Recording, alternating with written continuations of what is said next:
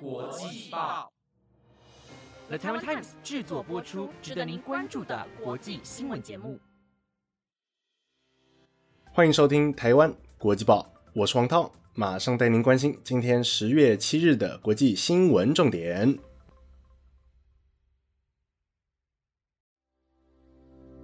今天要关心的体坛消息是中华之棒。中华之棒在昨天再次上演了跨日大战，乐天桃园与中信兄弟从昨天晚间七点一路厮杀到今天凌晨十二点多。除了让这场比赛成为中职史上第十场跨日赛外，也写下了中职史上跨日不中断延长赛的最长比赛时间。整场比赛耗时五小时三十九分，两队打完十二局后以十比十平手作收。值得注意的是，中信兄弟的后援投手全数出动，整场比赛共投入七名后援投手。以及近日乐天桃园苦吞四连败的期间，一共发生了七次守备失误，让桃园即使攻下二十八分之多，仍旧无法掩饰牛棚丢失二十分的事实，也导致近期的四场比赛都无法获得胜利。当然，也包含了今天这场以平手作收的比赛。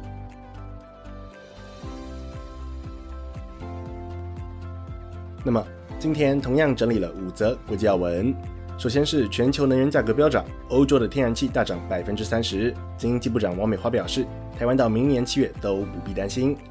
接着是每两分钟就有孩童死于疟疾，如今 WHO 批准首款疟疾疫苗。再来是国人最爱的莫德纳疫苗，如今北欧两国宣布停止为年轻人施打。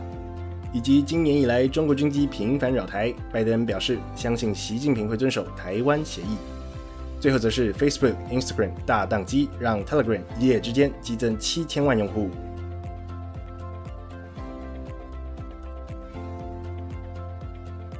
首先，第一则新闻要来为各位追踪的是，最近几个月由于新冠疫情持续好转，连带经济复苏外，也导致了全球能源需求急速上升。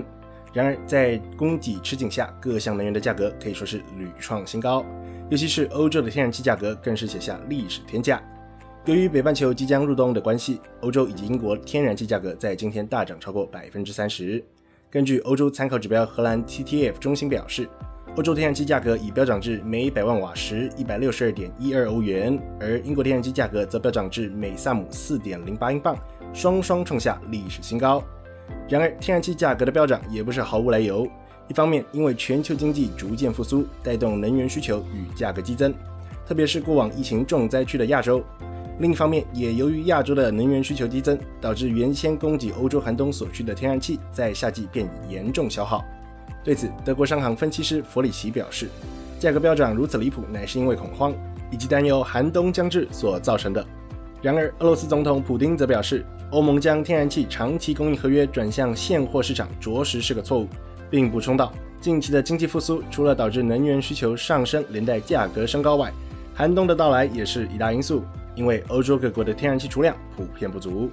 最后，对于近期能源价格大涨，中国也因为缺电的关系，大量抢购煤以及天然气一事，会影响台湾一说。经济部长王美花则表示，台湾政府在涨价前就已经将天然气的部分洽购完毕，并表示直到明年七月前，国人都不必担心。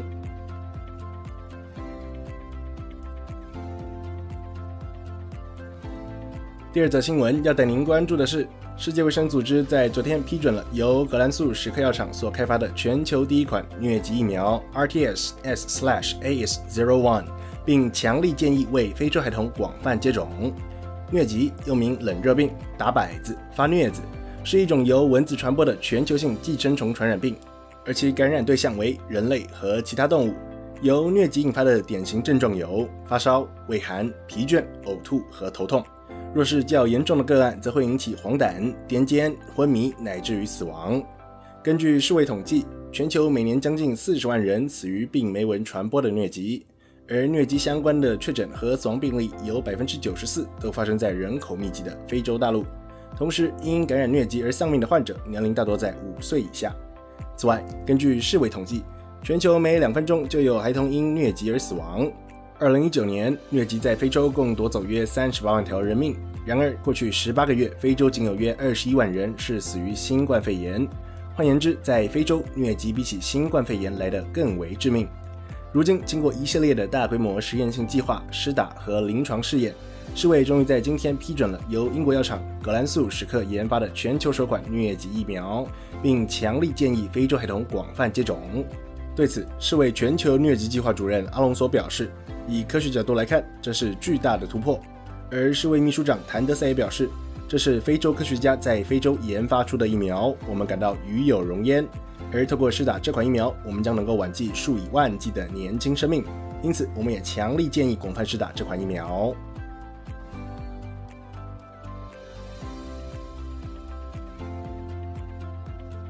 第三则新闻要带您关注的是，在三大疫苗莫德纳、B N T、A Z 中，台湾人们普遍最信赖的莫德纳疫苗，如今因为其潜在的罕见副作用，让瑞典政府决定暂停为年轻族群进行接种。同时，丹麦政府也跟进这项政策，而挪威政府也重申不建议十八岁以下的族群接种莫德纳疫苗。根据路透社报道，瑞典政府在昨天表示，他们将暂停为一九九一年之后出生的年轻族群施打莫德纳疫苗。因为根据数据显示，年轻人在施打这款疫苗之后出现心肌炎、心包膜炎的人数正持续增加，特别是在接种第二剂疫苗之后更为明显。同时，瑞典政府也强调，位处这个年龄层的八万多位民众，若已接种第一剂莫德纳疫苗，便不会再为他们提供第二剂莫德纳疫苗。此外，他们也建议群众改施打 BNT 疫苗。同时，根据路透社报道，丹麦政府也表示。他们也将暂停为十八岁以下的青少年施打莫德纳疫苗，并依照预防原则，以 BNT 疫苗作为青少年族群接种的主要选项。随后，挪威政府也表示，他们已建议未成年人改接种 BNT 疫苗。最后，对于北欧三国当前的态度，莫德纳发言人则表示，症状通常十分轻微，而个体在接受治疗和休息后，往往很快便能得到康复。反倒是感染新冠肺炎的个体，其罹患心肌炎、心包膜炎的几率才会大幅增加。而接种疫苗乃是预防的最好办法。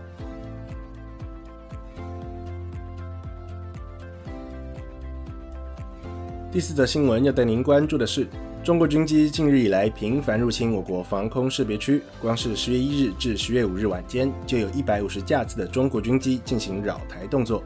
然而，时值国庆前后期间，不免令人担忧我国的空防安全。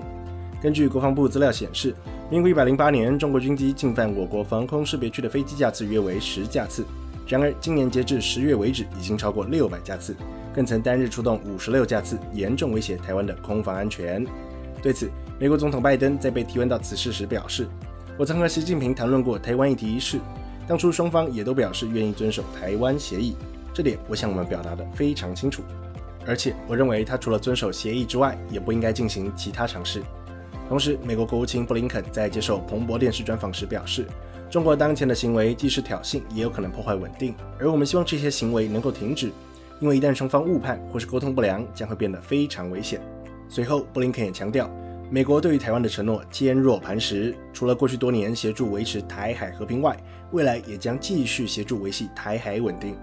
与此同时，美国白宫国安顾问苏利文也在昨天与中共中央外事工作委员会办公室主任杨洁篪展开长达约六小时的会谈。苏利文除了向杨洁篪表示美国有意愿与中国合作之外，也表达了对于中国在南海、香港、新疆人权以及台湾议题的关切。值得关注的是，会后美中双方也都同意将会安排美国总统拜登与中国国家主席习近平在今年底前进行视讯双边会谈。最后，对于近日的中国军机扰台事件，欧洲各国也都相继表态。英国外交部发言人表示，中国军机近日在台湾周围的频繁行动，无助区域和平稳定。同时，我们也需要一个建筑在双方人民身上的建设性对话之和平解决方案。德国外交部副发言人伯格也表示，相关方务必不要采取将会破坏区域和平稳定的行动，并强调，若有人想改变现状的话。只能够透过和平的方式达成，并且是在双方都同意之下进行。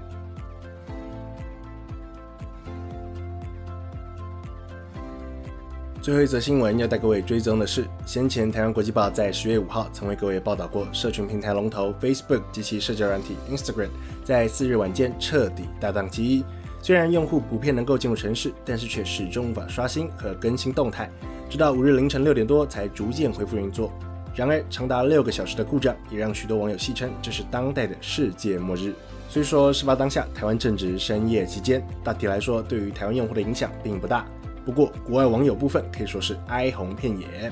然而与此同时，Facebook 和 Instagram 的竞争对手 Telegram 反倒成为最大赢家，一日之内激增了大约七千万名的用户。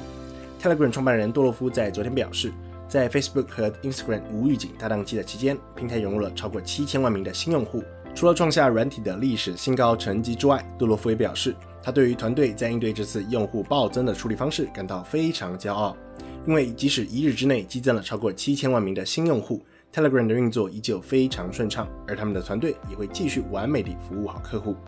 不过，杜洛夫也补充，由于美洲地区有许多人在同一时间下载软体，所以美洲地区的用户在使用速度方面，近几日可能会相对较慢。最后，同样身为 Facebook、Instagram 软体用户的我，也想发表一下感想。相信这次的大宕机事件，体现了现代人们对于社群软体和社交软体的依赖程度是多么的高。单纯一个社交软体的故障，便导致了不少人寝食难安。那么，于此或许我们可以思考的是，我们是不是都被那块手机屏幕和里头的软体所长期绑架了呢？以上就是今天的国际要闻，非常感谢各位听众今晚的收听。若是你有任何想法，或是有希望我们追踪的国际消息，欢迎您随时到台湾国际报的粉丝专业告诉我们哦。以上节目内容皆由 The Taiwan Times 制作播出。那么我们就下周再见喽，拜拜。